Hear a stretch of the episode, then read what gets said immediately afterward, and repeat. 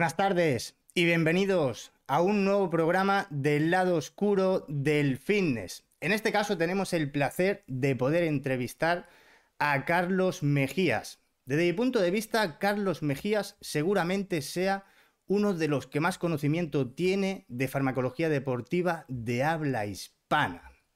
Ojito al dato. Dicho esto, recordemos que para nada se recomienda la utilización de este tipo de sustancias, que son las que veremos a lo largo de la entrevista, sin la recomendación o supervisión de un médico. Ya sabéis que entre nuestros colaboradores fijos tenemos a Gastón, que es nuestro médico. Esta información es simplemente para fines educativos. En este caso, yo, el Tito Melli, no me hago responsable de un mal uso en base al contenido proporcionado en este vídeo. Dicho y aclarado esto, demos paso a los invitados. Bueno, al invitado, Carlos Mejías. Tenemos también por otro lado a los colaboradores, Gastón, Javi. Muy buenas. ¿Me escucháis? Ahora sí. Hola, buenas. Ah, ¿Qué tal? Vale. ¿Algo que añadir, Javi, Gastón? Nada, que bienvenido a Carlos, que muchas gracias por participar. Bienvenido, Carlos. Encantadísimo de que esté aquí. Vale, tenemos también como invitado especial a, Carlos. Carlos, ¿quieres hacer una breve presentación para toda aquella persona que no te conozca? Seguramente las personas que no me conozcan, me conozcan, digamos, de forma indirecta más o menos, porque si han escuchado los términos ras y estas cosas, pues básicamente digamos que, al menos que yo conozca dentro del entorno de la hispana, pues yo el que lo puse dentro, de, dentro del mapa, ¿no? Todos esos Pero bueno, básicamente me, digo, de, me centro en la preparación de deportista desde hace unos 10 años aproximadamente, ¿vale? Tema de culturismo, deporte de fuerza, etcétera. Y estoy nutricionista y entrenador, ¿vale? Eh, de eso, un poquito más, Básicamente se me conoce principalmente por el tema de la colaboración de Academia Tren con Alfredo, o en este caso Ere o Piano Fitness. Vale, ¿dónde te podían encontrar para toda aquella persona que te quiera encontrar, aparte en la Academia Tren, redes sociales, etcétera. De todas formas, la dejaremos en, la descripción del vídeo, ¿vale? Básicamente en Instagram, Instagram se llama ser Spain 1, en este caso, Muscle Spain 1. Vale, recordar, vale, perfecto. Recordar también al chat que al final de, la, entrevista, de la entrevista que hagamos con, Carlos, tenéis la, posibilidad de hacer, bueno, haremos un preguntas y respuestas para que tengáis la posibilidad de hacer una, una pregunta en la cual, pues, Carlos estará dispuesta a, contestar, ¿vale? Seguramente, Gast eh, perdón, iba a decir Gastón, seguramente Pablo y Lemon que están en el chat van a, a coger todas esas preguntas que hagáis al final de, la entrevista para poder formularlas y, y, que Carlos vaya contestando, ¿vale? Vale, empezamos la entrevista. Carlos, empezamos un poquito live. Si solamente pudieses escoger tres esteroides anabólicos androgénicos, ¿cuáles escogerías y por qué? Si tuviese que escoger tres, idealmente primero cogería la testosterona. en este caso, eh, el orden de selección o el tipo de preferencia iría básicamente ceñido a la siguiente. Tengo una lista de sustancias, de esta lista de sustancias, cuáles ha sido, digamos, más extensamente estudiadas en humanos, que al menos yo tenga, digamos, acceso a esa bibliografía. ¿no? Porque, por ejemplo, en el caso de la trembolona hay estudios en humanos, sin embargo son de difícil acceso y por lo tanto digamos que no me valen de mucho y tampoco la evidencia, digamos, por la cantidad de estos análisis son digamos, abundantes. Sin embargo, por ejemplo, en el caso de la testosterona, tienes un grupo en este caso el grupo el de laboratorio o de investigadores que sea de, de Basin, que solo o el típico, el conocido, o estudios de los 600 miligramos de testosterona durante 20 semanas y en múltiples formas. Es decir, eh, durante 10 semanas, durante 12 semanas, 20 semanas, a palo seco, con glutasteroides, con inhibidores de la matasa, sin nada, etcétera, ¿vale? Entonces, con el uso de la testosterona tenemos un cuerpo de la evidencia bastante extenso y con dosis cercanas o prácticamente idénticas a las que suelen usar, digamos, dentro de un contexto culturista, ¿no? dentro de un contexto enfocado a la mejora de la composición corporal. Esa es la primera. La segunda, la nandrolona. ¿Por qué? Tres de lo mismo. Es decir, a día de hoy tenemos que partir de la base de que la nandrolona sigue, digamos, en ciertos países europeos y en España no, se, no recuerdo mismo si sigue estando aceptada o sigue estando aprobada para su uso humano. Y también tenemos algunos estudios, algunos ensayos disponibles sobre el uso de nandrona, los efectos que produce tanto a nivel orgánico como a nivel corporal. En este caso, con dosis similares a las que se usan dentro de un ámbito culturista, que son 600 miligramos a la semana. Y en tercera opción sería la metrorona primoboran, o en este caso, mejor dicho, rimoboran. Vale. Y ahora si le hacemos un poco... Por, por cuestiones, en este caso, similares a anteriores. Vale. Perfecto. Testosterona, DECA y, y Primobolan. Vale, y ahora te hago otra pregunta. Y lo hacemos un poquito a la inversa. ¿Qué esteroides anabólicos androgénicos no utilizarías nunca y, por qué? Y aquí, si quieres, metemos también tema de SAR. Aquí de los que no usaría nunca, en primer lugar, y claramente la bordenona, ¿vale? Porque con la bordenona ocurrió una cosa, y es que cuando hace muchos años introducieron el placer de un atleta, yo veía cosas raras. Es decir, yo en la analítica como si este tío tiene un, nivel de creatinina X, metemos la bordenona y se alteran los valores, o me encuentro en una ecografía cosas raras, ¿qué está ocurriendo aquí? Muy raro, ¿no? Estas sospechas, eh, digamos que fueron ya, eh, digamos, respondidas en el, año, don, en el año 2019, si no me equivoco, en noviembre. ¿Vale? ¿Por qué? Este año salió una intervención bastante interesante y que parecía incluso imposible para los tiempos que corren por el tema de los comités de ética. Vale, es decir, un estudio con tres grupos. Un grupo en el que se les metía, aquí no no recuerdo exactamente la dosis, 500 de texto, 400 de bordenona a la semana, 10 de semana, un oral, y otro grupo que se le cambiaba lo que sería la bordenona por nandrolona y grupo control. ¿Qué, ¿Qué ocurría? Aquí me fui yo en el que tomaba varios parámetros a nivel sanguíneo. Sinceramente, hasta un año después no me fijé en los valores sanguíneos. Es curioso, sino que yo me fui directamente a los valores, digamos, de, de propio diagnóstico por imagen. En este caso, la ecografía. Y en la ecografía se veía algo bastante curioso, y es el, el grado de ecogenidad del riñón, ¿vale?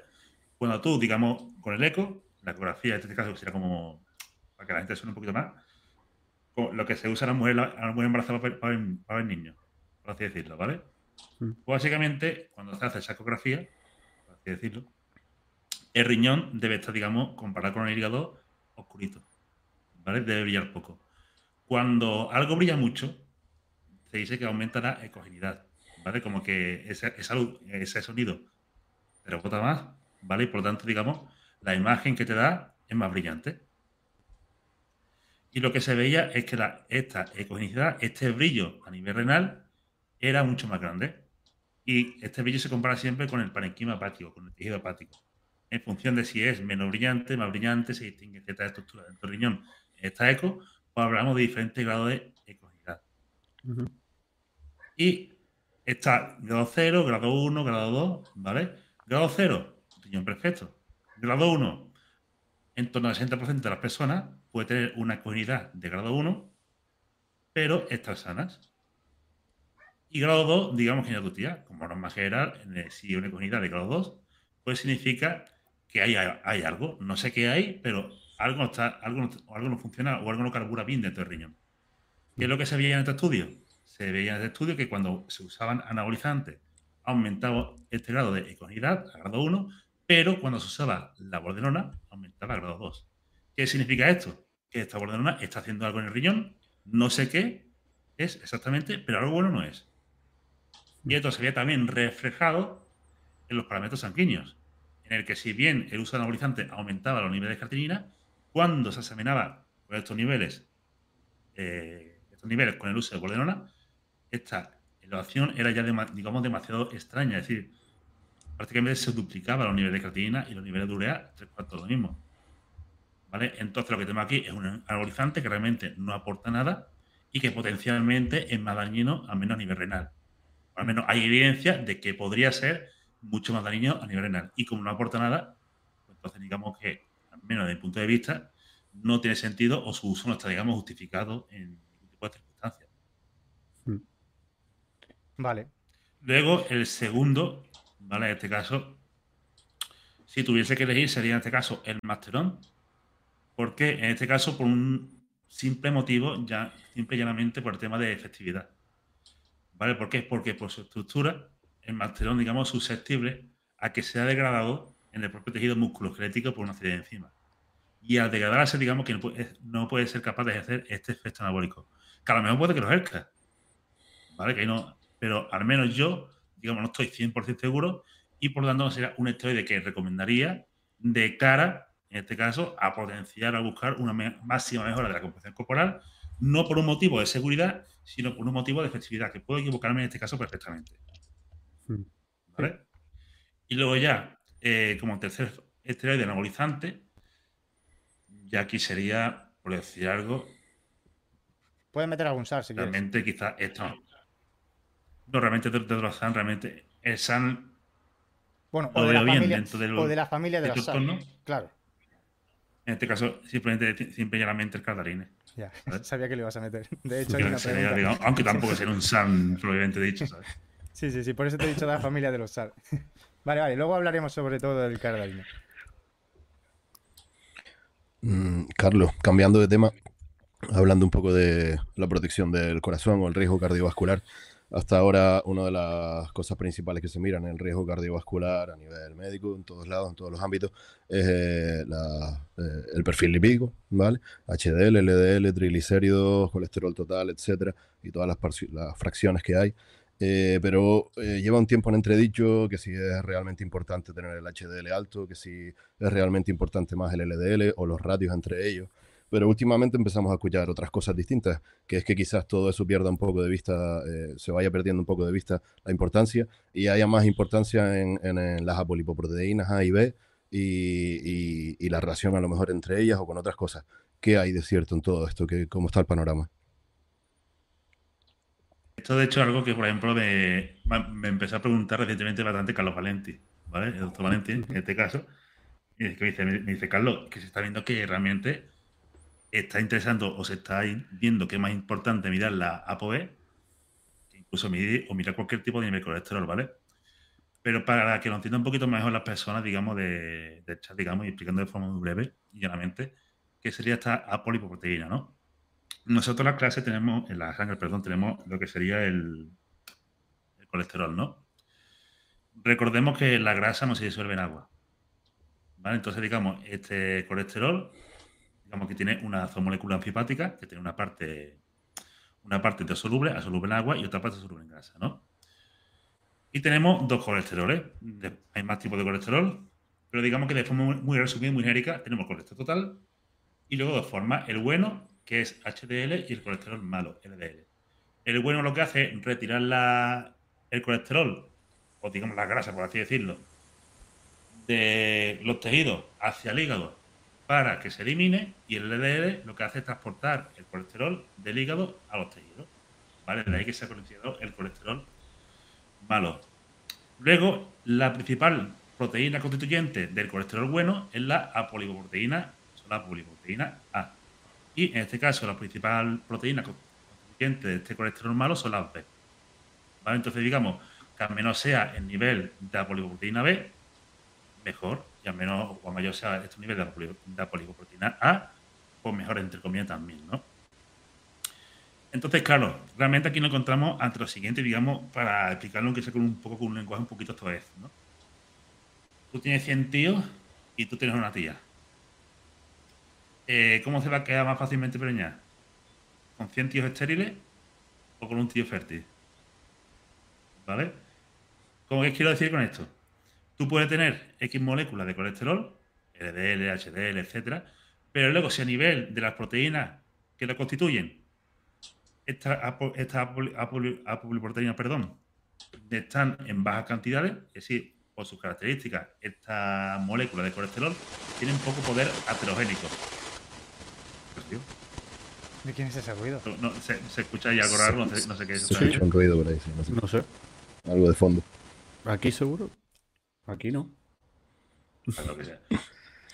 Lo que estás diciendo, en función de la constitución de, o de cómo esté construida a nivel proteico este colesterol, pues digamos que tendrá más, que tendrá más o menos poder aterogénico, es decir, a nivel de que era placa aterosclerótica, es decir, de placa las arterias. Y de ahí a que se esté mirando o se esté centrando más el foco, en lugar de medir los niveles de colesterol, HDL, LDL y demás, medir y coger medir directamente estas apolipoproteínas. ¿vale? Y centrarse, digamos, en el manejo de estas apolipoproteínas.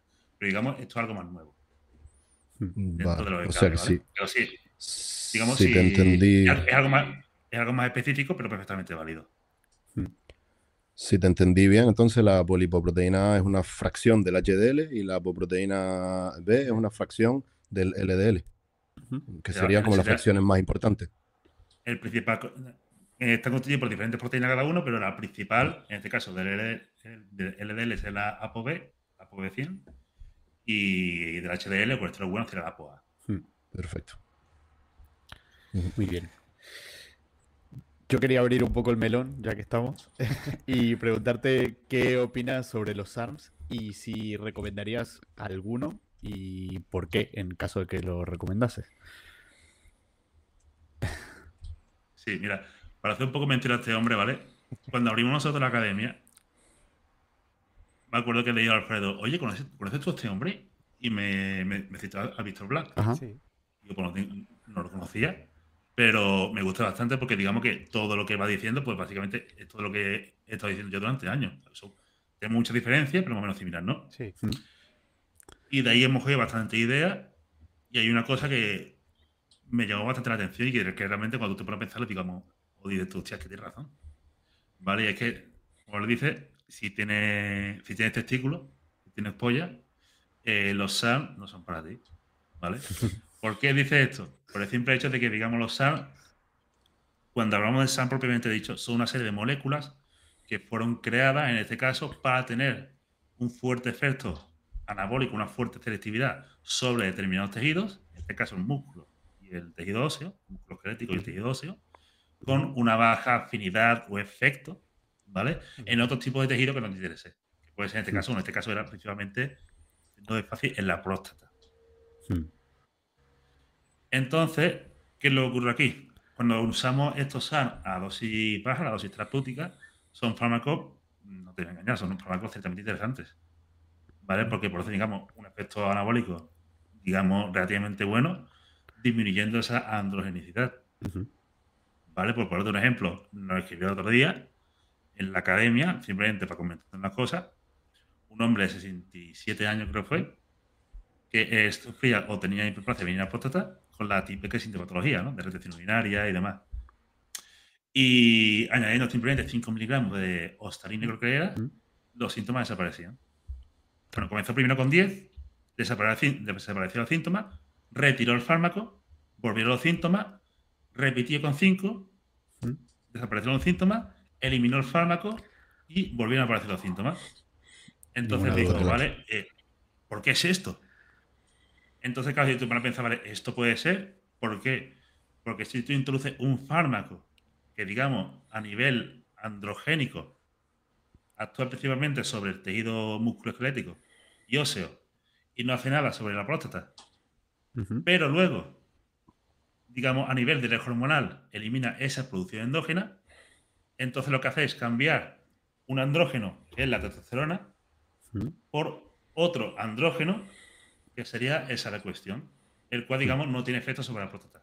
Entonces disminuye, digamos, esa carga a nivel prostático, consigue un nivel a nivel de castración, por así decirlo, a nivel androgénico, sobre la próstata, pero a nivel de músculo esquelético sigue con un entorno anabólico normal, en este caso más, un poco más fuerte, que normal, ¿vale?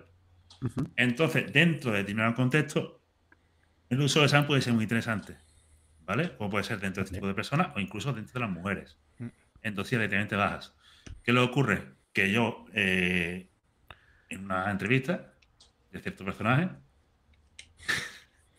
dosis baja de SAM era una dosis diaria de unos 80, de unos 80 miligramos diarios. Joder. Bueno, si para una muy alta.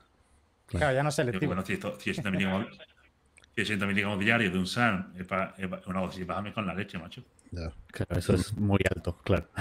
¿Vale? Entonces luego también, aquí dándole una pequeña huerta de tuerca, digamos que a día de hoy los anabolizantes esteroideos que tenemos, es decir, la meteorona, la androna, la simetrolona, digamos que son SAMs, ¿vale? Porque son sustancias que se han ido creando, se han ido investigando con el paso del tiempo para potenciar los efectos, digamos, anabólicos, disminuyendo los efectos androgénicos.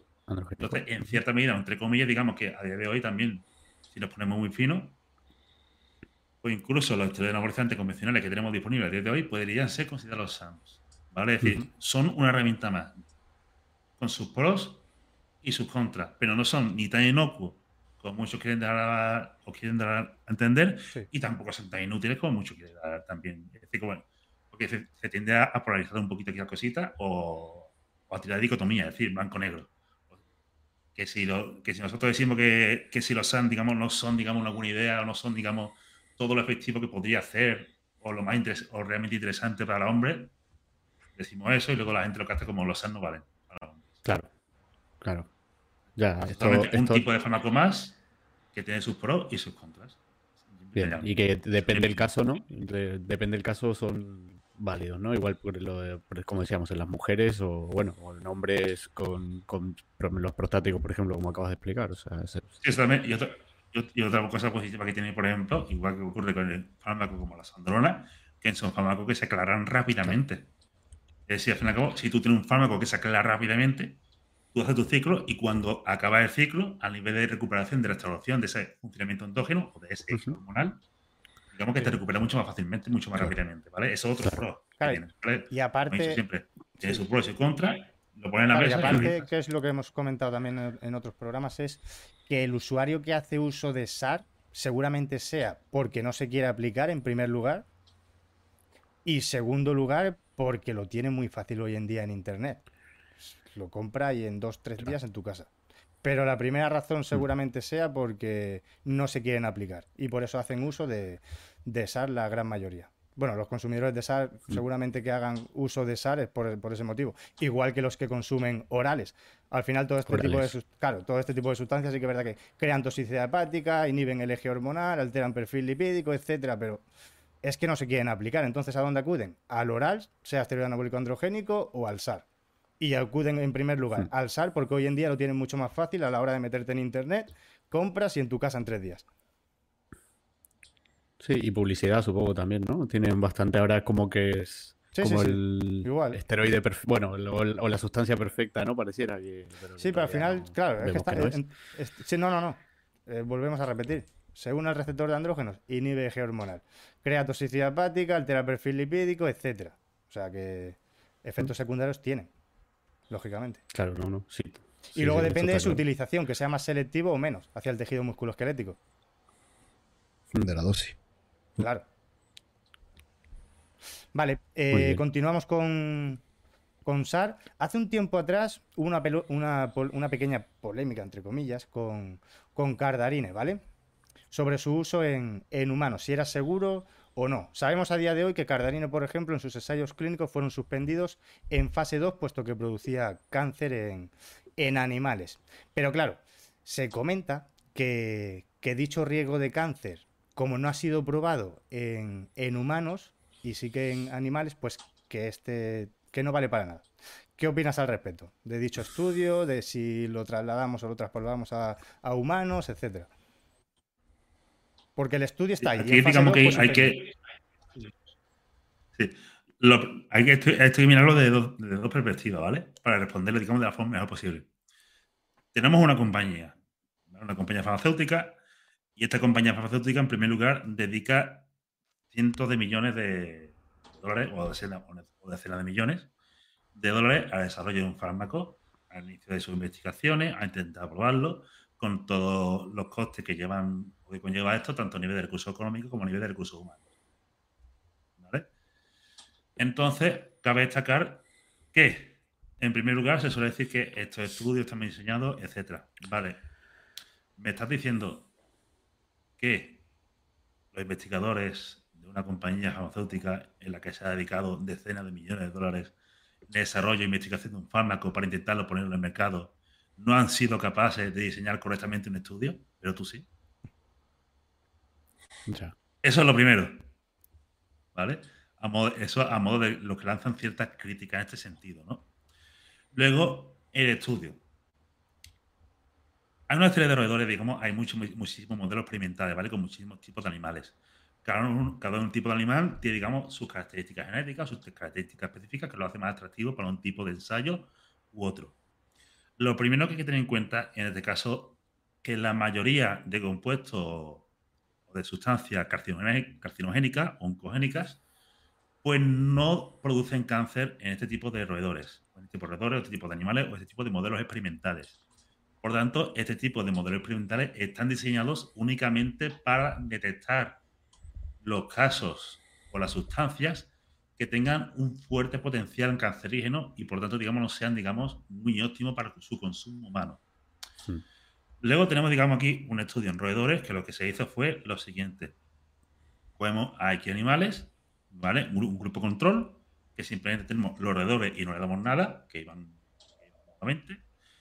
y otra serie de roedores, otra serie de grupos, a los cuales se iba dando cada vez, o le damos 3 miligramos por kilogramo, otro número aleatorio, ¿eh? 5 miligramos por kilogramo, 10 miligramos y 30 miligramos por kilogramo, ¿no? Es decir, como si escalable. Se lo damos durante X meses y vemos qué pasa y lo comparamos con lo que ha ocurrido con los roedores o con los animales que no tomaban ese fármaco.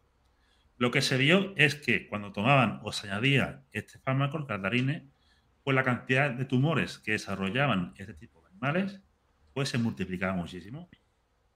Y luego tenemos más estudios, porque ese no fue el único. Tenemos este típico estudio, pero luego tenemos otro, por ejemplo, en 2010 de Claire Pollock, en el que se vio tres cuartos de lo mismo. Una dosis equivalente en un humano, que sería de 0,48 miligramos por kilogramo aproximadamente, pues en 12 semanas producía bastantes tumores en estos roedores, en este caso a nivel de estómago, si no me equivoco. Y después tenemos otros por Renish y Gupta, que, este que no sé si es de 2004 o de 2012, no recuerdo exactamente, en el que se vio tres cuartos lo mismo. En, este estudio es cierto que se empleó una dosis mucho mayor, unos 10 miligramos por kilogramo en el roedor, que era en humano una dosis bastante más alta, pero se vio tres cuartos lo mismo. Entonces, en todos los estudios a nivel de seguridad que se ha realizado en modelos experimentales y animales, pues en ninguno ha superado, digamos, esta, esta primera prueba. De ahí a que dijesen, es que si no somos capaces de superar esta prueba, ni de coña nos aprueba este fármaco. Y ahí se cedió lo que sea esa investigación, ¿vale? En el tema del caldarine. Entonces, tenemos estos ensayos en roedores. Luego, a nivel de plausibilidad biológica, es decir, tenemos un fármaco, tenemos una vía de actuación, ¿qué eh, probabilidad hay de que este o esta vía de actuación pueda producir este efecto que se produce en animales, en humanos? Es bastante alta. ¿vale? Porque al fin y al cabo, digamos, lo que haría, digamos, es que el tumor. Sabemos, Carlos, este ¿sabemos más o menos el, porcentaje de que hay? ¿De qué? De probabilidad que se que. El porcentaje más o menos cuando lo, pasamos a humanos.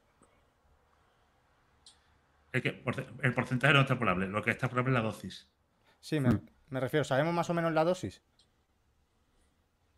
La dosis sería el equivalente humano, que sería como un sería unos echar entre 30 miligramos al día, 40 miligramos al día en humanos.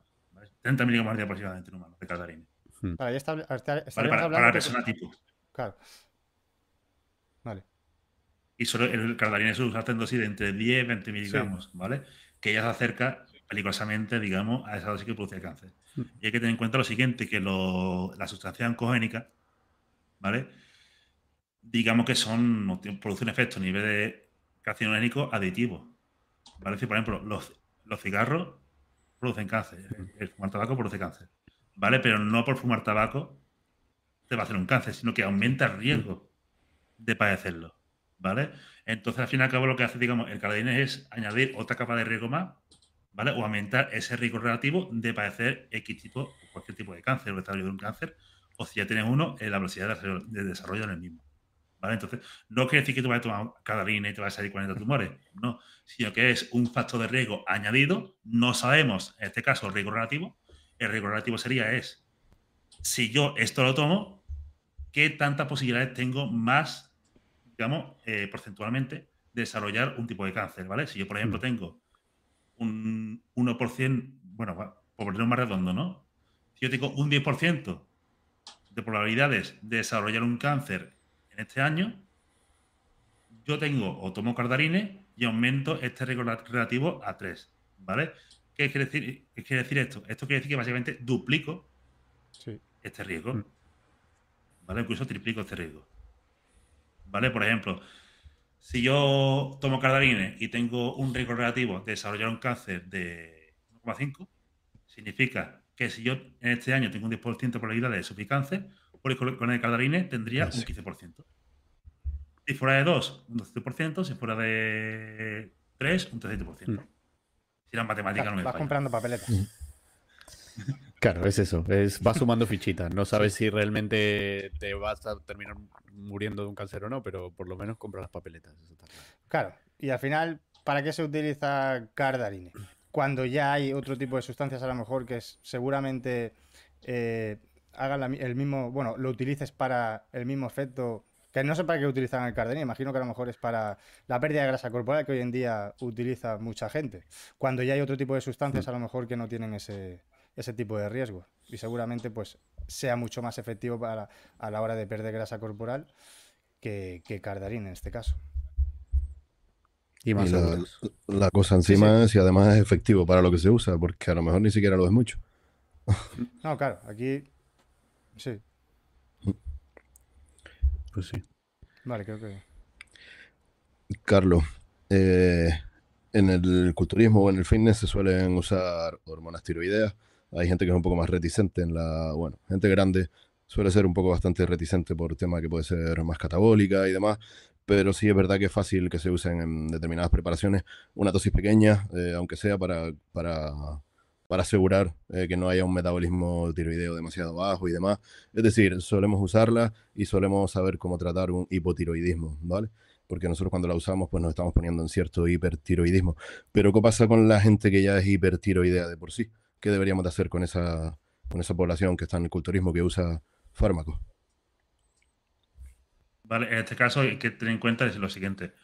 Cuando una persona tiene hipertiroidismo, y se trata generalmente con yodo, si no me equivoco, con yodo radiactivo. Sí, ahí o, antitiroideos, depende, depende del caso y tal. Pero sí, sí, sí, yodo radiactivo o, antitiroideos, medicamentos orales, pero sí. Cuando se trata, generalmente, o lo que se ve, es que independientemente, aunque se consigan, digamos, estos rangos terapéuticos de la normalidad, esta persona ya de entrada, digamos, tiene un gasto energético total, una tasa metabólica basal, mejor dicho, superior o levemente superior a la de una persona convencional. Lo mismo ocurre en el caso del, hipotiroidismo. Aquí hablamos de un 4 o 5%, ¿vale? No digamos una consideración. Entonces, claro, aquí digamos, si una persona tiene hipertiroidismo, puede hacer, digamos, el. Como que, como que digamos, tiene hipogonadismo, ¿no? puede ser el traje y reducir la dosis de, de fármaco antitiroideo de forma deliberada para que haga menos efecto y que aumente, digamos, en este caso, eh, la cantidad, en este caso, de T4 y de T3 que tienen sangre. ¿vale? No tendría este sentido, o no tenía mucho sentido en este caso, añadir fármacos de T4, T3, o el que sea, simple y llanamente porque si quisiera, poder simplemente reducir la, dosis de fármaco antitiroideo. Es lo mismo, o ocurriría algo similar al tema de una TLT. Es decir, una persona en TLT podría simplemente, digamos, subir la dosis. Si quisiera ponerse más fuerte. En este caso tenemos una persona queda tomando un fármaco que, ya sea a nivel de receptor, por tipo de enfermedad, que la enfermedad de Graves, o por lo que sea, ¿vale? Para ese, tipo de fármaco, para que reduzca, digamos, esa síntesis de hormonas. Entonces, esa persona simplemente puede reducir a esa dosis de fármaco. ¿Para qué? Para que ese bloqueo sea menor y que, por lo tanto, digamos, esa enfermedad vuelva a, ser latente, entre comillas. ¿Vale? Se aumenta el nivel de tiroideas en sangre y, por lo tanto, se induzca un estado de hipertiroidismo de forma deliberada reduciendo el fármaco y por ende que se busque ese efecto que se busca conseguir con el uso de este tipo de fármacos, ¿no? Que, que será simplemente aumentar el gasto energético total. Hmm. Vale. Muy bien. Está bien, o sea, bien capital- capitalizar tu enfermedad, ¿no? O sea, decir, bueno, pues ya, ya que Básicamente. estamos aquí. Vale. Eh, Carlos, yo quería preguntarte sobre, sobre el doble bloqueo del sistema renina-angiotensina, que alguna vez creo que lo hemos hablado, pero para que lo, para que lo podamos aquí hablar un poco más en, en público. Eh, bueno, primero si pudieras dar, nada, una mínima introducción a qué es el sistema renina-angiotensina o cascada RAS para los que lo hayan escuchado así. Y, y comentar que, bueno, recuerdo hace poco mm, comentamos un metaanálisis que sacó la Cochrane, que es como, digamos, una especie de entidad así, para los que no saben, donde se revisan estudios y demás. Eh, un metaanálisis, es decir, análisis de, o sea, digamos, un grupo de varios estudios donde se habla de que no tiene mucho beneficio el doble bloqueo versus la monoterapia. O sea, el doble bloqueo refiriéndose a IECA más ARA2, ¿no? Sobre todo para frenar el avance de la enfermedad renal crónica y tampoco mejora parece ser la insuficiencia cardíaca. Entonces, ¿cuál, cuál es tu opinión al respecto? Y nada, eso, si pudieras dar una pincelada sobre qué es la cascada RAS o sistema renina-angiotensina. Vale. Este sí, para comenzar, digamos, este sistema, digamos que es una cascada hormonal que se libera principalmente en el riñón y en las glándulas renales. ¿Vale? Estas glándulas adrenales están justo encima de lo que sería el riñón. ¿Y de qué se encarga genéricamente o de qué se conoce que se encarga genéricamente? Pues del control de la tensión arterial. Sin embargo, se encarga también de otras cosillas. ¿vale? Pero ¿qué es lo que nos interesa de esto? Aquí lo que nos interesa es que cuando esta cascada, más concretamente las dos principales moléculas efectoras o las dos principales, digamos, hormonas, por así decirlo, de esta cascada, porque esto es como el hormonal, ¿no? Tenemos el hormonal, tenemos la gonadotropina, que es la hormona organizante, OLH, y la hormona foliculoestimulante, FSH, tenemos la testosterona, tenemos los estrógenos, tenemos, la prolactina, tenemos la progesterona, etcétera, ¿vale? Digamos que esa es una cascada del eje hormonal y tenemos otra cascada que es esta cascada RAS, que es el sistema renina aldosterona. Aquí tenemos dos principales moléculas efectoras, que es la angiotensina 2 y la aldosterona, como podría serlo la testosterona y el estradiol, ven dentro de la cascada de los andrógenos, por así decirlo, o la cascada del hormonal. Cuando nosotros usamos esteroides anabolizantes, digamos, los niveles de estas hormonas aumentan. Al igual que si nosotros metemos testosterona, tenemos niveles más altos de testosterona. Cuando nosotros metemos cualquier tipo de anabolizante, aumentan los niveles de angiotensina 2 y de aldosterona. ¿Y esto a qué es lo que conlleva? Pues esto a lo que conlleva es a una serie de efectos proinflamatorios, profibróticos o, digamos, daño en dos órganos que nos interesa bastante, en el corazón y los riñones. Entonces ahora tenemos una serie de fármacos, ¿vale? Volviendo al tema de, digamos, del eje hormonal, si tú tienes ginecomastia, pues por ejemplo, puedes usar antiestrógeno, pues tamoxifeno, por ponerte un ejemplo, ¿no? Para bloquear el efecto de, estos, de, esta- de este eje hormonal o de esta cascada hormonal. En este caso, en el caso de la cascada RAS, ¿vale? Pues tenemos otro fármaco que puede bloquear los efectos cuando estas hormonas están muy altas, o más altas de lo que deberían, que son los IECAS y los ARA2.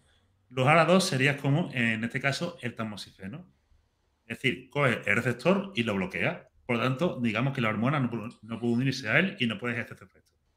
Y tenemos los IECA, que serían como los inhibidores de la, de la aromatasa, que lo que hace es que no se puedan crear estos metabolitos o estas hormonas. Es decir, en este caso, en el caso del andrógeno, el inhibidor de la aromatasa lo que hace es evitar la conversión de testosterona a estradiol y lo que haría en este caso el IECA, pues será lo mismo, evitar esta formación de angiotensina. ¿Vale? De forma, de forma muy resumida. Sí, sí. Muy bien. Entonces, ahora, como siempre, ahora tenemos el siguiente, el siguiente análisis, ¿no? Es decir, es cierto que es lo que se, creo que se muestra es, se reduce más los niveles de proteinuria, se es decir, la excreción de proteínas en la orina, se reduce la excreción de albúmina en la orina, se reducía, si no me equivoco, la, la hospitalización Mm, Sí, en caso de insuficiencia cardíaca. sí. Pero decías tú, hostia puta, pero es que no se, es que no se reduce, digamos, los casos de los, los tíos que acaban diálisis o la gente que se muere de infarto. Entonces, coño, ¿de qué coño vale esto, no? Entonces, eh, eh, esto por una parte es cierto, ¿no? Por otra, pero por otra parte tenemos, digamos, aquí el grado de heterogeneidad o, digamos, la diferencia que puede haber entre la aplicabilidad de esta población, ¿vale? De la población que se estudia dentro de ese metaanálisis entre la que se incluye generalmente entre los criterios de búsqueda la nefropatía diabética, la, nefropatía por hemoglobina A, etc. Y tenemos la población culturista, que la enfermedad renal que se caracteriza dentro de la población culturista es la glomerulosclerosis focal eh, segmental secundaria. Este tipo de enfermedad que se en culturista derivado del uso de anabolizantes, digamos que es muy dependiente de la creación de proteínas en la orina y de la hiperfiltración renal. Eh, ¿Y qué es exactamente esta hiperfiltración renal? Cuando tú, digamos, al riñón le pones a una demanda muy alta, lo hace, digamos, trabajar más de la cuenta. Si aparte tiene otra serie de sustancias, en este caso, los anabolizantes que producen un daño y una inflamación en el riñón, y aparte tiene esta cascada dándote por culo por otro lado, pues entonces tiene el caldo de cultivo perfecto para que este órgano o el tejido de este órgano se vaya dañando. Y el riñón tiene una característica bastante específica y es que los podocitos, que son, digamos, las estructuras del riñón, pues son células terminalmente diferenciadas. ¿Qué quiere decir esto? Que no son capaces de multiplicarse y dividirse. Por lo tanto, las que tienes son las que tienes. Una vez te la casca, pues no puedes, digamos, regenerarlo. Esto es un problema, un problema de acuerdo. Y entonces, ¿qué es lo que tenemos? Cuando nosotros aumentamos usamos este bloqueo, o te da lo mismo exactamente, con el fármaco y subir la dosis. Porque había un estudio muy interesante que lo retiraron, que fue una putada, por no cumplir, en este caso, con, ciertos criterios éticos, que no se le informaron a los pacientes de ciertas cosillas. ¿De qué iba el estudio? ¿Vale? Si, lo busca, está, si lo busca, lo encuentra, pero no puede acceder al, full text porque está retirado, está ah. retractado. Vale, lo buscaré, lo buscaré. ¿De qué iba el estudio? Básicamente, un médico digo lo siguiente. Yo cojo a mi paciente con proteinuria y le meto olmesartán. Pero le voy subiendo la dosis hasta conseguir el objetivo de proteinuria específico o normalizar esta proteinuria. Y me da igual la dosis de fármaco, como si le tengo que meter 3 gramos. Vale. Ok. De ahí, digamos, no se informó correctamente a los pacientes, de ahí a vale, bueno, el estudio. Menos mal. Entonces lo que, iba, lo que iba haciendo fue algo muy simple mido proteína, mido excreción de proteína en la orina, autofármaco. No consigo el objetivo, subo dosis. No consigo el objetivo, subo dosis. No consigo el objetivo, subo dosis. Y así hasta conseguir el objetivo. Y me da igual lo que pasase. Vale. Entonces lo que se vio es que cuando conseguía este objetivo de proteinuria, pues la enfermedad, pues el avance de la enfermedad se detenía. Ahora, ¿qué le ocurre aquí? Lo ocurre lo siguiente, si queremos extrapolar los resultados de esos metaanálisis a la vida real nosotros tenemos una patología que es la glucrosis focal segmentaria, etcétera, que es derivada del uso anabolizante, que ta, ta, ta, ta, ¿vale? Y yo meto el doble bloqueo. Sí. Yo consigo un objetivo de proteinuria, ¿vale? Normalizo la proteinuria, normalizo tal. Pero, aunque yo consiga esto, tengo, por otro lado, este uso de dosis suprafisiológicas de fármacos, este sobrepeso, exactamente, que me va a estar produciendo un daño. Minimizo la magnitud quizás de ese daño, pero me sigo acascando por otro lado. Entonces, posiblemente, el avance de la enfermedad va a ser similar, ¿vale? Si sigo usando de tal manera con el riñón ya, cascado, va a ser similar o quizá un, poquito más lento, que más o menos lo que ocurre esto me Es decir, si yo consigo estos objetivos, pero no trato, por ejemplo, la diabetes, mm. pues me va a dar un poco igual. Claro. ¿vale? En este y en este caso, lo que se ve, o de donde cogí yo la idea, fue de varios estudios de caso. En este caso, de un culturista, en el que se vio que aplicando este o el uso de este tipo de fármacos se reducía la proteinuria y se más o menos se normalizaban los valores, los valores renales. Entonces, entonces tenemos que al menos el uso de estos tipos de fármacos consiguen, consiguen si no frenar, porque si lo hacen, consiguen frenar ¿vale? La progresión de la enfermedad y muy posiblemente, si lo usa un poquito antes de que aparezca la enfermedad renal, mucho antes, pues al menos reduzca la velocidad con la que aparece esa enfermedad. Ahora, lo que no sabemos es si yo subo la dosis, pero mantengo el agente estresor, si yo consigo algo. No sé si, no sé si me entendido exactamente lo que quiero llegar a decir. Sí, sí, entiendo. al final si sigues usando, que, que es muy difícil saber si realmente va, es decir, yo, yo introduzco yo introduzco el fármaco y reduzco o ralentizo la progresión. Porque esto es cierto que se ve. Ahora, si yo le meto más caña a este o a esta vía bloqueándolo, yo realmente puedo ralentizar aún más la progresión. Tú te refieres cuanto mayor bloqueo, mayor protección o más. Mm, Exactamente. Yo creo que sí. Sí, es dosis dependiente. Ahora, claro. Puede ser que, puede que me equivoque, puede que me equivoque perfectamente, pero yo, yo, creo que sí yo ahí, ahí te lo he planteado porque uno, o sea, obviamente como todo es individualizable, ¿no? Pero que también, o sea, aunque no hipotensen como uno piensa, eh, sí que probablemente un doble bloqueo y además ir escalando dosis eh, y que vas bajando la, tensión arterial, pues seguramente también caiga la, presión de filtrado glomerular y que también al final te cargues el riñón por otra vía que no sea la de la proteinuria, ¿sabes? Lo que, por eso te lo preguntaba. Pero bueno, que es verdad que es individualizable, supongo. Ahora quien use, yo que sé, 500 de texto y tenga la tensión en 140-90 con, con 80 de telmisartán y 20 en alapril, yo que sé, no sé. Es que eso cabrá cada uno, ¿no? Claro, y quién solamente pueda... Claro, y quién solamente pueda tolerar un bloqueo simple y quién un doble bloqueo. también no suele ser buena, no suelen ser buena gente hipotensores dentro de ese contexto también, ¿eh? Ya. Mm, pero hay, gente que parte de un nivel muy bajito de, tensión, entonces ya tiene poco más. También hay hiperrespondedores, pero como uh más general, digamos, no suele ser buenos hipotensores. Realmente, dentro de un contexto de uso anabolizante, suele ser mejor hipotensor, suele ser mejor elección, ya sea el uso de beta bloqueante o el uso de hidroclorotiazida, que es diurético. Claro, diurético, sí. Vale, digamos, son, eh, que, yo, que, yo, lo he visto, dentro de un contexto de uso anabolizante, digamos, si se busca es un agente tipo tensión, un agente hipotensor, son mejores opciones. Hmm, más efectivo en ese caso. Muy bien. Vale, pues. Eh, Carlos, mm, en, esta, en esta nueva tendencia que hay en los últimos años, precisamente por esto, por lo que estamos hablando, de profilaxis, de evitar lo que ya sabemos, porque claro, hace 20 años no se tenía tan claro, o hace más tiempo, eh, lo que ya sabemos que es el daño que producen estos fármacos, hablo de esteroides, de todo lo que lo que, usa, lo que usamos en el mundo del fitness. Eh, evitar ese daño, ya sabemos que los dos principales órganos que tenemos que proteger, porque son los que más vamos a dañar, son riñón y corazón. Hay unos fármacos que se empiezan a nombrar por primera vez en el, en el culturismo, aún prácticamente sin usar, como viendo a largo plazo, si es algo que se podría añadir, que son los inhibidores eh, o los ISGLT2, inhibidores del cotransportador de sodio-glucosa.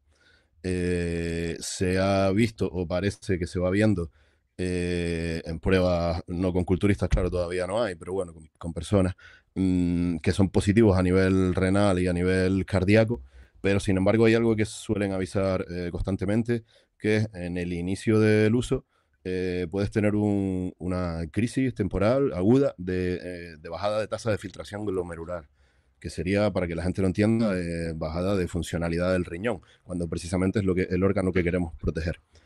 ¿Por qué pasa esto? Vamos a decir que. Dime. Vamos a decir, te, sube la creatinina. Sí. sí. ¿Por, qué, ¿Por qué puede pasar esto? ¿O, por qué pasa? Y, ¿Y realmente estos fármacos mm, prometen algo a largo plazo en nosotros? Sí. Eh, este tipo de fármacos, ¿vale? Me acuerdo yo que me lo presentó Valenti Valenti, perdón, que lo, perdón, Carlos, que te corte. Valenti, eh, que lo has nombrado dos veces, Carlos Valenti, es el médico que trabaja contigo en tu equipo para que la gente vaya eh, eh, situada. amigo, mío de, amigo mío de Ford de hace muchísimos años. Entonces, él siempre le pregunta a un nefrólogo de, de su hospital cuáles son las últimas tendencias, qué voy haciendo, etcétera, etcétera, ¿vale? Cómo, cómo va actuando. Y me habló hace mucho tiempo, de hace un año prácticamente, de este tipo de fármaco, ¿no? Yo por, un lado er, era muy nazi con el tema de la proteinuria. Es decir, yo lo que busco es reducir proteinuria, mantener el rango.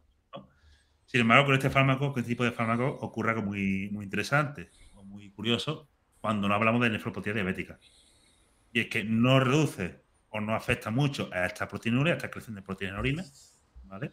Pero sí que reducen, digamos, la progresión de la enfermedad renal. Entonces, ¿qué son estos fármacos o de qué va este tipo de fármaco, ¿vale? Pues en primer lugar, este tipo de fármacos son, o lo que hacen es bloquear un tipo de receptor muy específico, ¿vale? Que son los cotransportadores de sodio glucosa 2. Estos se encuentran, entre otros, lados, en el riñón, ¿vale? ¿Y cuál es su función? Pues la función que tiene es, el riñón filtra, ¿vale? Y de ese filtrado se reabsorben cosas. ¿Vale? Porque primero el riñón filtra, pues filtra cosas que interesan, cosas que no. ¿vale? Y durante el paso, por el paso del túbulo se puede ir resolviendo cosillas que digamos, vale, esto me va a hacer falta, esto no me hace falta, ¿vale? Hasta que llega a la formación de la orina y se elimina. Dentro de esta, digamos, reabsorción de este primer filtrado, pues eh, se reabsorbe la glucosa. Y tenemos dos eh, receptores, los SGLT1 y el 2. ¿Vale? Este SGLT2, SGLT2 perdón, reabsorbe aproximadamente entre 50 a 60 gramos de glucosa al día. Entonces, se iniciaron principalmente para el tratamiento o para el manejo de la diabetes. ¿Por qué? Porque si yo tengo un fármaco que inhibe esta reabsorción de glucosa en el riñón, pues entonces tengo un menor control, digamos, de los niveles de, azúcar en sangre. De glucemia. ¿Vale? De putísima madre, ¿no? Sin embargo, con el paso del tiempo se fueron dando cuenta de una serie de cosas, ¿vale? Y para explicarlo de forma muy llana y muy breve y que todo el mundo entienda, ¿qué es lo que hace este tipo de fármaco? ¿Qué es lo que hace básicamente reducir las azúcar que se, que reciclan en el riñón? Pues lo que hace literalmente es que hace que el riñón funcione medio gas, por así decirlo. Es la forma más fácil que tengo de decirlo. Va a decir, hace que el riñón funcione a medio gas. Se reduce esta hiperfiltración, se reduce, digamos, esta tensión que tiene que, subir, que sufrir el riñón, esta tensión glomerular, ¿vale?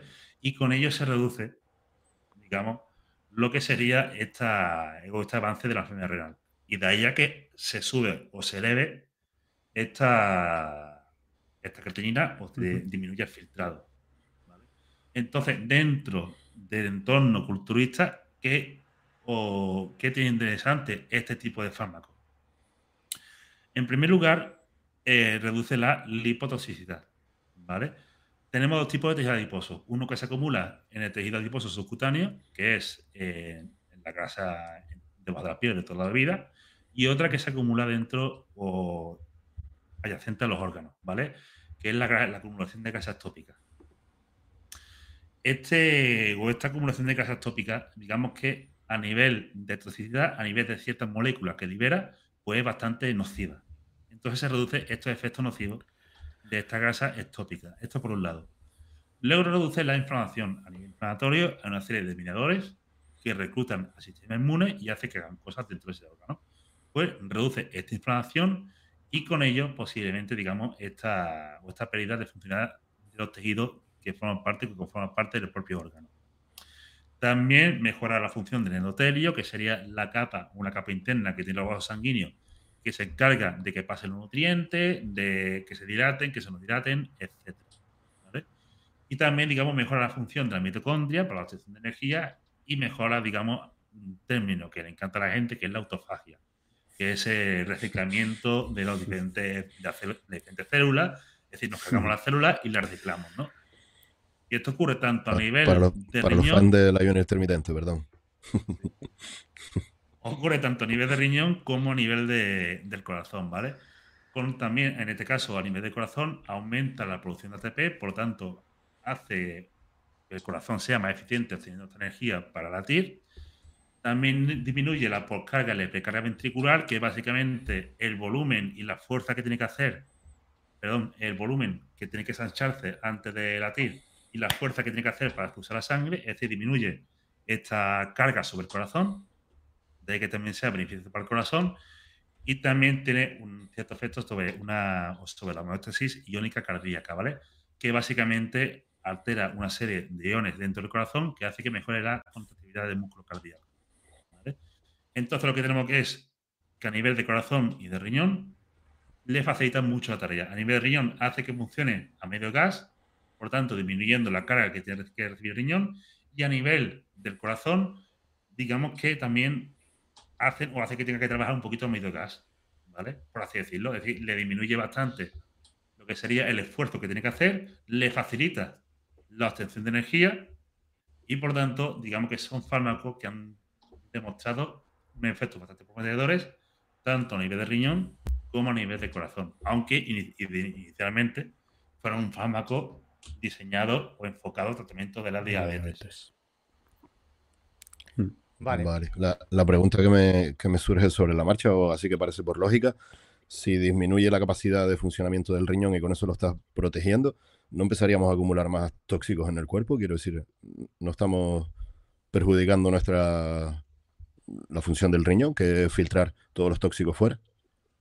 Hombre, de ahí que se vea, digamos, esta disminución de creatinina.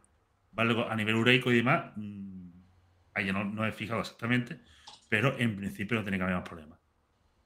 Hay, bastante, se usa bastante ¿eh? en insuficiencia cardíaca ahora y la verdad es que no, mm. por lo menos que yo sepa, no, no es un problema que, que se vea en estos pacientes, la verdad.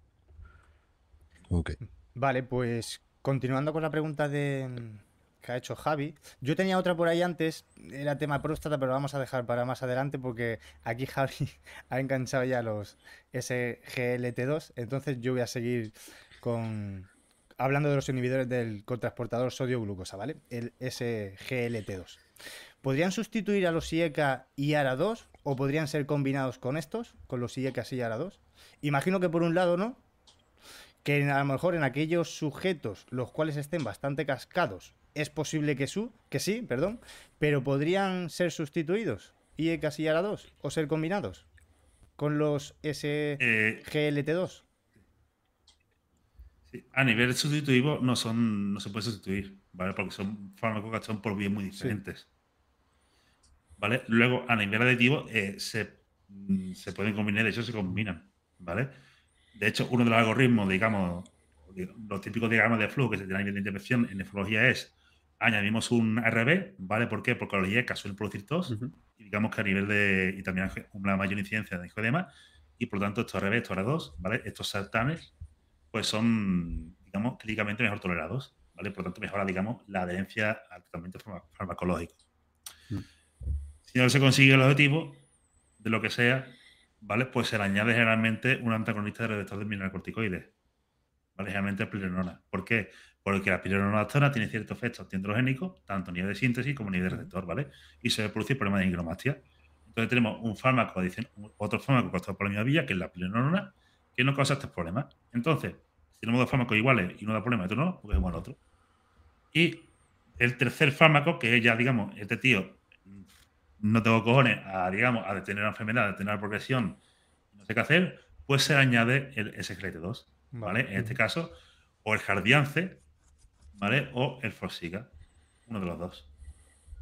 Vale. ¿Vale? Entonces, no son fármacos que se puedan sustituir, ¿vale? Porque estas proteínas muy diferentes. Pero sí en algunos sujetos se puede ser la última opción suele ser la última opción, ¿vale? Y en este caso se combinan ya en el caso de que no se consiga un objetivo terapéutico concreto, digamos, y, digamos, y, te, diga, y te decir, vale, esto, esto tengo que detenerlo como sea. Vale. Sin embargo, hace hincapié mucho en el, en el riñón, pero nos comenta Gastón que se está utilizando bastante a día de hoy a protección cardíaca, ¿no? ¿Cómo funciona un poco la protección cardíaca? Porque Gastón... En insuficiencia cardíaca es lo que decía Carlos, que inicialmente se dieron cuenta de que, bueno, lo habían diseñado inicialmente para diabetes, porque pensaban que eliminando pues la, glucosa en orina ibas a, ibas a bajar tus cifras de glucemia y tal. Se vio que no era tan bueno para eso, pero que de repente disminuían un montón los ingresos por insuficiencia cardíaca y, mejoraba bastante la función cardíaca en pacientes con función de eyección baja, es decir, la FEBI disminuida, y, y ahora se usa para los que tienen FEBI conservada también. De hecho, es de las primeras opciones en la terapéutica. O sea, ha cambiado las guías hace poco y, directamente ya se, se, pone la empaglifosina, se pone casi como una estampa a todos y la verdad es que han mejorado bastante. Eh, justamente, Carlos, mi pregunta venía, la, la que sigue venía un poco ligado a esto.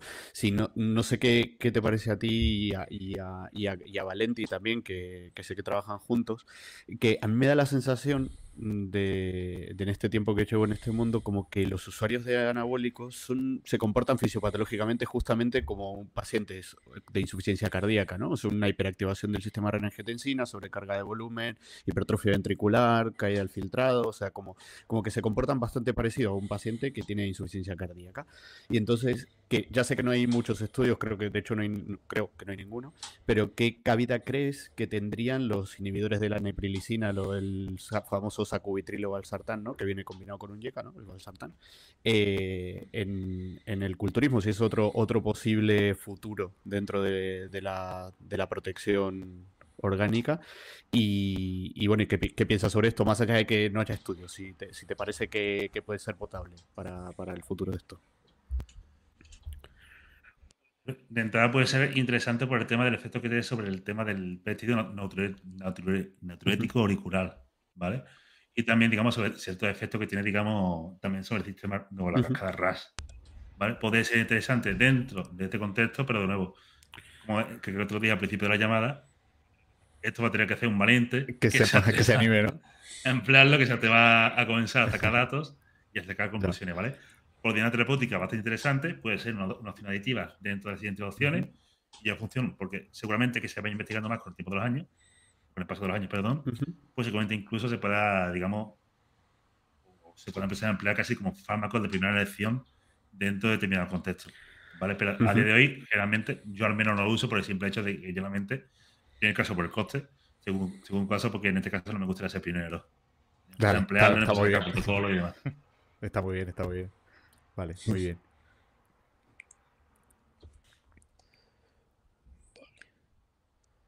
¿Quién le tocaba? ¿Me despisté? Yo. Carlos, cambiando un poquito de tema, creo que es una pregunta ya un poco más personal. viendo porno qué, con, con todo. viendo la chuleta aquí, que la tengo al lado. Con, todos los años que llevas, Carlos, de, preparador, eh, ¿qué, es, qué es lo, eh, lo peor que te has encontrado, el problema más gordo al que te has enfrentado? ¿El problema más gordo en qué sentido? Eh, como, como preparador deportivo, ¿cuál es la peor situación en la que te has visto, digamos? Que tú digas, mm, no sé, pues me acuerdo de tal. ¿O te refieres de, algún tipo de efecto secundario de algún cliente? No. No, de todo en general. como preparador deportivo, igual, es su carrera de, como preparador deportivo, que lleva bastantes años, que, es lo peor que ha sufrido él personal, de forma personal. Sea por un cliente, sea por lo que sea. Lo peor que sufrió Eso lo sigue sufriendo. de, lo, primero que que es lo de hacer una modalidad online, pues muchas veces ocurre lo de siempre. O es decir, que hay gente que sigue, sigue muchísimo y, dentro de este contexto, quizás queda incluso mejor, digamos, o, que sería más interesante comentar ciertas situaciones rocambolescas, ¿no? De esto de que tus clientes tienen, digamos, tu tu número, personal y llamarte yo que sé a las 4 de la, a las 4 de la mañana porque le he picado la foto. eh, literalmente. Me pica mucho la polla, no sé qué, que no me lo que hago. Y rácate. o, eh, o, incluso situaciones que te, que te encuentres dices tú, clientes que se inyectan por la noche, ¿vale? Y a los 30 minutos, eh, que si estoy mareado, que si me duele el pecho, que si no sé qué, que si no sé cuánto, estamos ¿vale? Mm. Luego, situaciones, difíciles realmente, como tal, ninguna, porque siempre he sido bastante cuidadoso en este sentido. Bastante, digamos, bastante conservador. como tema de cliente, como tema de efecto secundario, quizás un caso de, de conglobata, ¿vale? Un tipo de, un tipo de acné que básicamente unos granos bastante, bastante gordos, bastante desagradables, ¿vale? Que son de, bastante, difícil tratamiento y por aquí poco más, ¿vale? Pero realmente, como preparador deportivo, pues simplemente lo siento mucho, pero aguanta la gente. bueno, pero. Y. Trabaja con personas. Eso, para todos los que trabajamos con gente, ¿eh? Que... Este, y el tema fiscal. Ya. Eso duele también. Vale, em, esta pregunta se había quedado antes por ahí atrás. Tema próstata. En muchas ocasiones se relaciona el uso de esteroides anabólicos androgénicos y en especial el uso de testosterona con el riesgo de sufrir cáncer de próstata.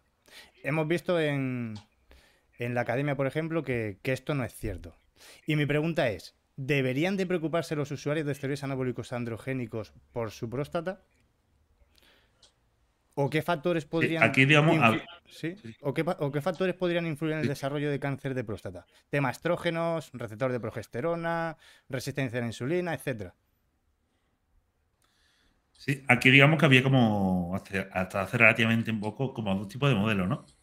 Como un tipo de modelo a nivel de, crecimiento de, digamos, generación de cáncer y crecimiento de propio, cáncer, dos tipos de modelos. Un tipo de modelo de saturación y un tipo de modelo de, digamos, de desarrollo dosis dependiente. El modelo de saturación, de, saturación lo que dice lo siguiente. Tenemos una cantidad muy limitada de receptores andrógenos en la próstata. que fácilmente, digamos, se puede cubrir fácilmente. Entonces, en el momento en el que lo cubra esta cantidad de receptores, ya independientemente de cuánto aumente los niveles de andrógeno, no va a haber más crecimiento por el simple hecho de que no va a haber, digamos, nada más que se una. Y el modelo dosis dependiente es, esta cantidad de receptores es virtualmente, digamos, infinito, y por tanto más andrógeno, mayor probabilidad de, crecimiento o de desarrollo de cáncer. Entonces, hay que partir la siguiente base. Cuando tú te encuentras a un paciente de cáncer de próstata, ¿qué es lo que te ves? Una persona mayor. Entonces aquí, digamos, ya, ya de entrada te puede poner un poco en- dentro de esa posición, ¿no? Es decir, si realmente fuera un modelo dosis dependiente, entonces la mayoría de, cáncer, de casos de cáncer de próstata se Serían darían en jóvenes. pacientes jóvenes. ¿Cuántos pacientes jóvenes de menos de 30 años hay que tengan cáncer de próstata? Muy pocos, prácticamente ninguno. Exactamente. Entonces, ya que entrada suena un poquito raro. Es decir, si los niveles de andrógeno disminuyen con la edad, y si este crecimiento del cáncer, por así decirlo, fuera dosis dependiente a nivel de andrógeno, entonces ¿por qué no tenemos más casos, más casos de cánceres en personas jóvenes que en personas Mm. ¿Vale? Cuando personas prácticamente son insistentes, alguna habrá, digo yo. Pero diga, podemos decir que son cero, mientras que en las personas ancianas, las personas de, de edad avanzada, pues son donde se produce este tipo de cáncer, ¿no? Entonces aquí, digamos, se empezaron a, a realizar bastantes estudios y, digamos, o bastante recopilación de datos, ¿vale? Principalmente muchas veces en base a lo que serían los ensayos de Salender Basin, ¿vale? Que son los estudios de sistema de testosterona. Mm. ¿Y qué se vio aquí? Aquí se vio lo siguiente, ¿vale? Lo que se vio es que independientemente de cuánto subía los niveles de testosterona por encima del rango de la normalidad, pues los niveles de PSA, que digamos el antígeno específico de la próstata, ¿vale? Que es un marcador que digamos que si está más elevado, pues nos puede indicar un riesgo de que algo no está yendo bien a nivel de la célula de la próstata. Pues si, digamos, este riesgo de cáncer fuera dependiente de la cantidad de andrógenos, entonces, ¿por qué multiplicando por 5 por 6 los niveles de andrógenos en sangre, por qué no sube este marcador? Claro. ¿Vale? ¿Y qué es lo que se vio? Se vio que cuando se reducía los niveles de andrógeno por debajo del rango de la normalidad, es decir, cuando se sometía al varón a una castración química, pues estos niveles de, estos niveles de PSA disminuían.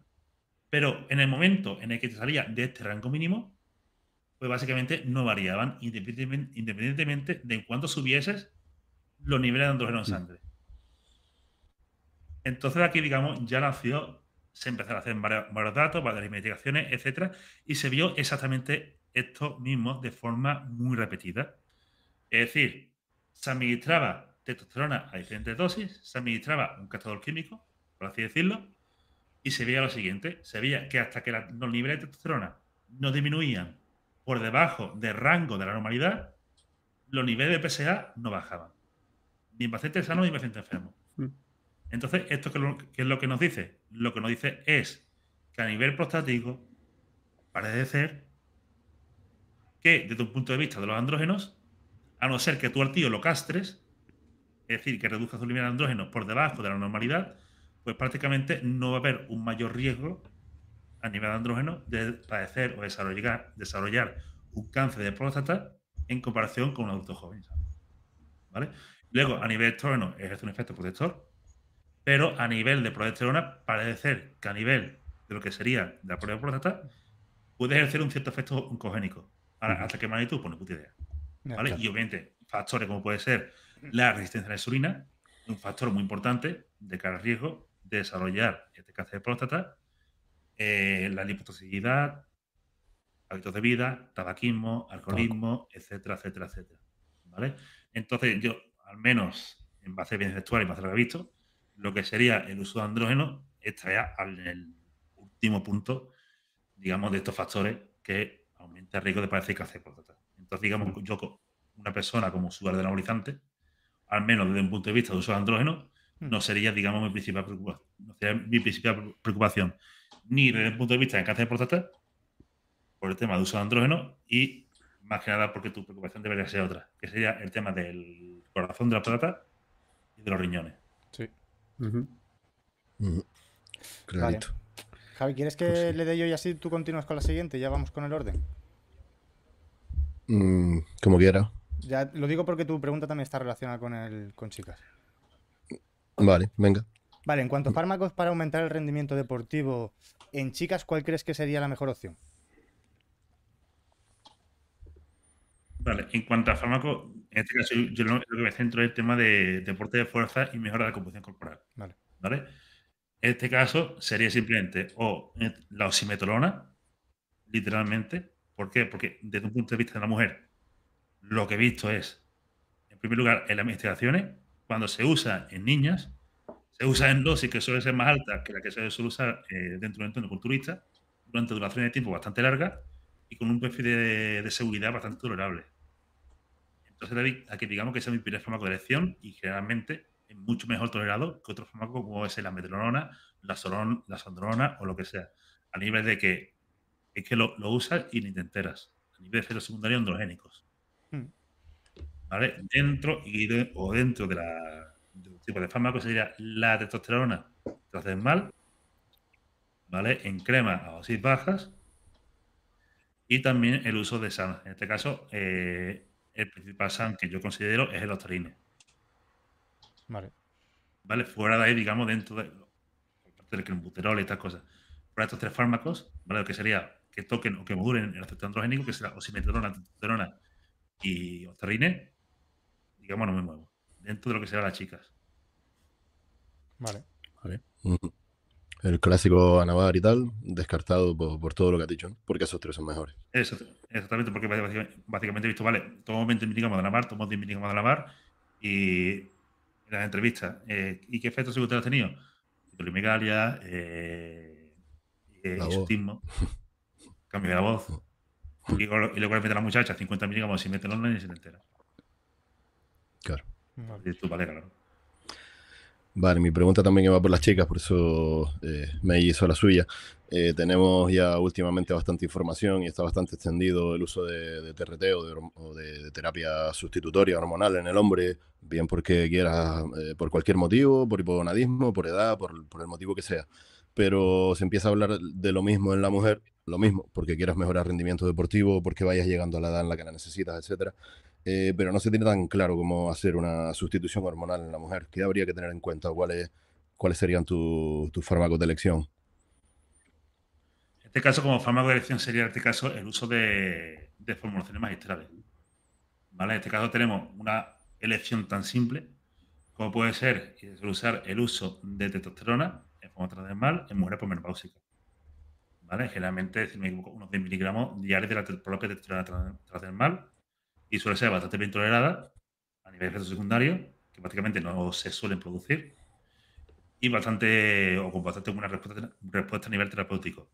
Luego, obviamente, entraría dentro el uso de, cremas con estrógeno. en este caso, tienes que combinarla con progesterona. ¿Por qué? Porque si tú, la mujer, la administras estrógeno sin progesterona, se produce lo que sería una hiperplasia endometrial. Porque dentro del endometrio, ¿vale? Si tú únicamente metes estrógeno, hace que ese tejido crezca.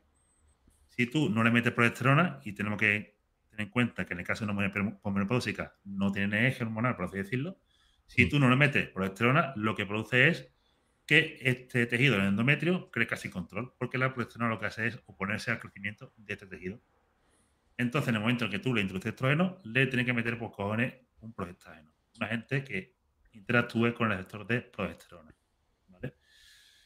Entonces, dentro de lo que serían las opciones de la, terapia de elección para lo que sería la terapia del reemplazo hormonal en mujeres, tenemos dos.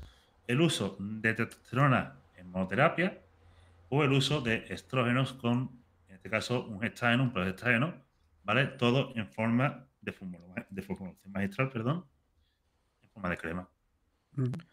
Vale, y en el, caso me surge la duda sobre la marcha, en el caso entonces de la primera opción, que sería la testosterona transdermal, sí sabemos que la testosterona, la testosterona tiene conversión eh, a estradiol, mm. pero no la va a tener a progesterona. ¿Por qué en ese caso no nos preocupa la progesterona?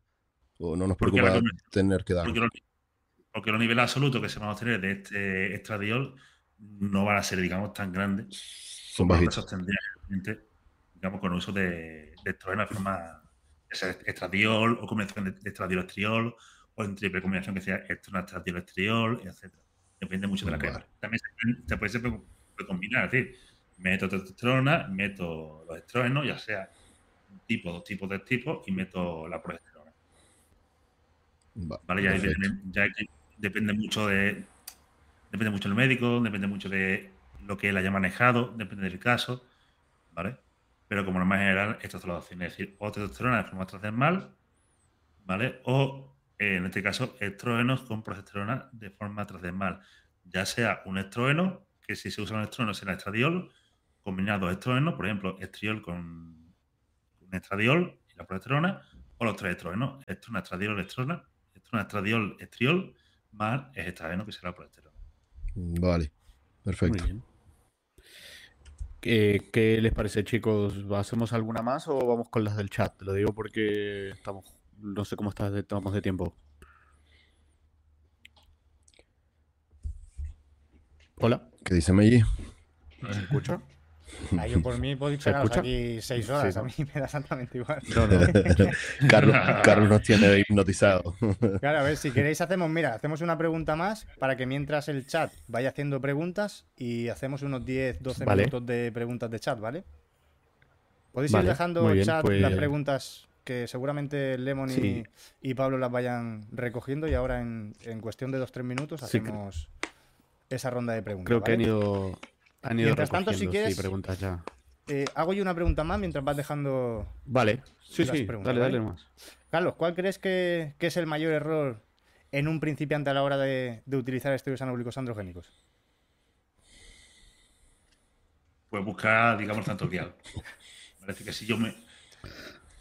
Que si, que si me, que si me mezclo esto con esto, que si tengo que meter 2,58 mililitros de testosterona para obtener esta compliques tanto. Sí, yo creo que al final es lo que hemos Hay cosas mágicas ni hay.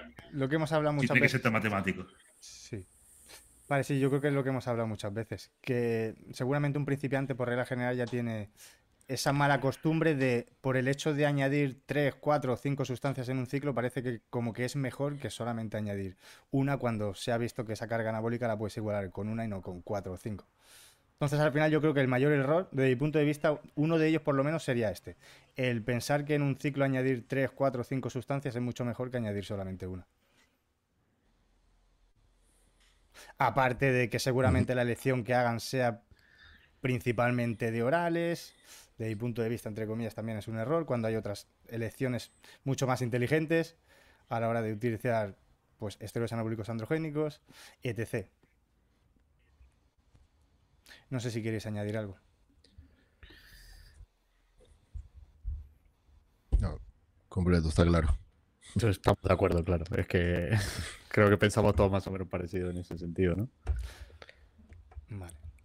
Vale, no sé si nos van a pasar las preguntas. Sí, hay, hay, unas cuantas que pasaron. ¿Ah, sí? Ah, pues darle caña si queréis. Sí. Vamos a mirar. Sí. Si quieren voy, voy eligiendo alguna a ver. Eh, Vale. Eh, dice uno aquí, referente a los medicamentos SGLT2, ¿qué impacto crees que van a tener en la mejoría de la salud culturista? ¿Se podría usar a modo preventivo o solo una vez desarrollar una diabetes? Vale, esto lo hemos respondido ya, ¿no? O sea, esto, esto lo hemos contestado ya, creo. Está más que claro. A ver, voy, voy, voy, que la voy leyendo sobre el paso. ¿eh? A ver, hay otra. Dice aquí, ¿el provirón previene que la progesterona suba y así la prolactina no es un inconveniente, Carlos? Mm, que yo sepa, la, la mestrolona no... sube la progesterona y la, hasta donde yo sé, inconveniente exactamente en qué.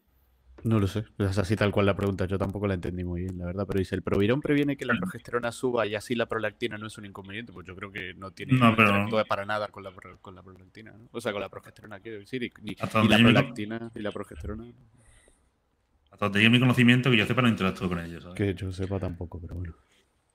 Leo, ah. leo una. Martina Castillo dice, ¿la triacana afecta a la glándula tiroides? La triacana sí. ¿Vale? Obviamente, si tú introduces algún tipo de fármaco tiroideo, digamos, a nivel de tiroides se va a producir retroalimentación negativa. Es decir, cualquier tipo de hormona en este caso funciona por retroalimentación negativa. Es decir, yo voy detectando un nivel en sangre. Si estos niveles son muy altos, yo bajo mi producción. Si estos niveles son muy bajos, yo aumento mi producción. Entonces tú añades de forma suena un fármaco tiroideo, entonces, por norma general, la producción endógena va a disminuir. Cabe destacar que en este caso lo que es la glándula tiroides no se atrofia y como todo sistema de regulación hormonal, digamos que se regula de forma bastante, rápida. En cuanto desaparece el fármaco de la sangre, ya está todo normalmente funcionando. ¿Qué es exactamente la triacana, Carlos? ¿Un suplemento, un medicamento? La triacana en este caso, si no me equivoco, sería en este caso y el, coño, traticol. Pero se usa en este caso para el tema de como agente político. ¿Vale? Como pérdida de peso. Era, de, uso, de uso en, Sudamérica. Mm. ¿Vale? Si no me equivoco, ya, exactamente. no me equivoco. Y era. Coño, exactamente. Era un precursor de la de si no me equivoco. Precursores, ¿no? Vale. Eh, a ver si lo busco. No recuerdo exactamente el fármaco. si quieres, Javi, que lo vaya buscando. Fármaco tirideo. Vale, preguntan también. ¿A partir de qué rango de texto sería ideal una TRT, una terapia de reemplazo de testosterona? Aquí, digamos, hay dos, dos vertientes. Es decir, terapia de reemplazo de testosterona, como norma general, va a hacer en, el caso de que tú tengas un nivel por debajo de la normalidad. ¿Vale? Esa es una vertiente. La segunda vertiente, en este caso, en, los casos en los que tú tengas signos y síntomas sugestivos de un hipogonadismo, ¿vale? Se introduce esta testosterona de forma exógena y en el caso de que se produzca una mejora sintomatológica, pues eh, así se daría. En el caso, en Estados Unidos, se suele manejar lo que son tanto la dosis como el uso de la TRT, se suele manejar por signos y síntomas, no por niveles, incluso ya, a día de hoy. ¿Vale? Aquí, a día de hoy, en Europa, como norma generalizada, se suele manejar, en este caso, salvo en clínicas privadas, se suele manejar como norma general por niveles, digamos, en este caso, de, de andrógenos totales en sangre. Cuando hay niveles por debajo de la humanidad, pues este caso se introduce. y la seguridad social tiene que estar bastante bajito, ¿eh? Para que te lo, para que te lo pongan. En serio, ¿eh? no, no, todos los casos, obviamente. O sea, no, no todos los endocrinos piensan así, pero en general, sí. Vale, David Prieto pregunta. La, triacana, perdón, eh, que lo busqué por aquí, es un fármaco que está en, farmacia argentina, por lo menos, no sé si en otros países. En España no creo que no me aparece. Y es tiratricol, eh, que sí, que al final es un, estimulante tiroideo. Vale, David Prieto pregunta. ¿Cómo puedes saber si estás aromatizando en exceso sin tener un análisis en un ciclo, por ejemplo, de testosterona? En este caso realmente no existe, o no entendería, digamos, bien lo que sería algo como, aromatizar en exceso. Es decir, está en este caso lo que sería lo que preocupa a todo hombre, que es el, durante el uso anabolizante, que sería eh, la, ginecomastia. Sí, el exceso de estrógeno. La aparición de la ginecomastia. Entonces, realmente, ¿cómo saberlo? Pues cuando hay signos síntomas, signos síntomas subjetivos de ginecomastia, pues entonces digamos que hay, digamos, un cierto desbalance dentro del propio tejido entre el metabolismo androgénico y el metabolismo, el metabolismo estrogénico. ¿Cuál es la forma de actuación ante este tipo de, situaciones? Pues la clásica que sería el uso de, o de inhibidores de la motasa, que no suele ser, digamos, una terapia de elección para el caso de la ignomastia. ¿Por qué? Porque el uso de SERMs, en este caso, tamoxifeno, por ejemplo, suele ser mejor elección. O también, digamos, esta la típica elección, la típica elección de, en lugar de añadir o abolir estos estrógenos, reduzco la dosis de testosterona y introduzco otro andrógeno no aromatizable como puede ser la metenorona, que es primorán, o incluso la androna. ¿Vale? O también incluso está, vale, mantengo la testosterona, pero meto provirón para aumentar un poco esa carga androgénica, alterar este balance dentro del tejido mamario, intentar revertir esta, este avance, de, digamos, de, crecimiento o sobrecrecimiento del tejido glandular. Vale, pues si queréis, hasta aquí el, directo de hoy. Nada, no sé si tenéis algo que, ¿Qué decir? Yo agradecerle a Carlos de verdad que, haya participado. La verdad que creo que hemos sacado muy buenas, muy buenas respuestas. Así que muchísimas gracias de verdad, Carlos, por, sumarte. Sí. Gracias, nada, lo que, lo que dice Gastón. Gracias por, por haber venido al lado oscuro del fitness, por haber aportado seguramente un gran conocimiento que seguramente gran parte del chat y seguramente gran parte de, de una vez esté resubido el directo van a sacar muchísimo provecho de este directo, estoy seguro, con que darte las gracias y, y gracias por todo el conocimiento que aportas y, sobre todo también en, la academia que, nos ofreces y gracias a... Por, pues eso, gracias por, haber estado aquí y gracias por, por todo el conocimiento. Que yo creo que desde mi punto de vista, lo que he dicho al principio del, del directo, desde mi punto de vista yo creo que es sin duda alguna de los que más conocimiento tienes de farmacología deportiva de, habla hispana. Y la verdad es que eso se agradece porque años atrás no hemos visto lo que, por ejemplo, nosotros, pues sí que es verdad que estamos viendo ahora. O por lo menos hablo yo desde mi punto de vista. Sí. Pues yo gracias chicos, por invitarme y, digamos, por hecho rato, ¿sabes?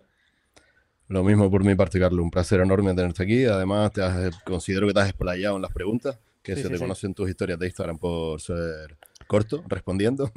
eh, te has explayado, así que muchísimas gracias y encantado de tenerte. Sí, por eso he comentado que seguramente van a sacar gran, gran provecho de, este directo. Ha quedado todo bastante claro. Yo creo que el que tenga alguna duda ya lo puede preguntar, pero, pero ha quedado todo bastante claro. Ahora repasar el directo y estudiarlo. Eso. Pues nada, gracias de nuevo por haber estado un día más aquí en el lado oscuro del fitness. Un saludo y nos vemos en el próximo programa. Chao, chao.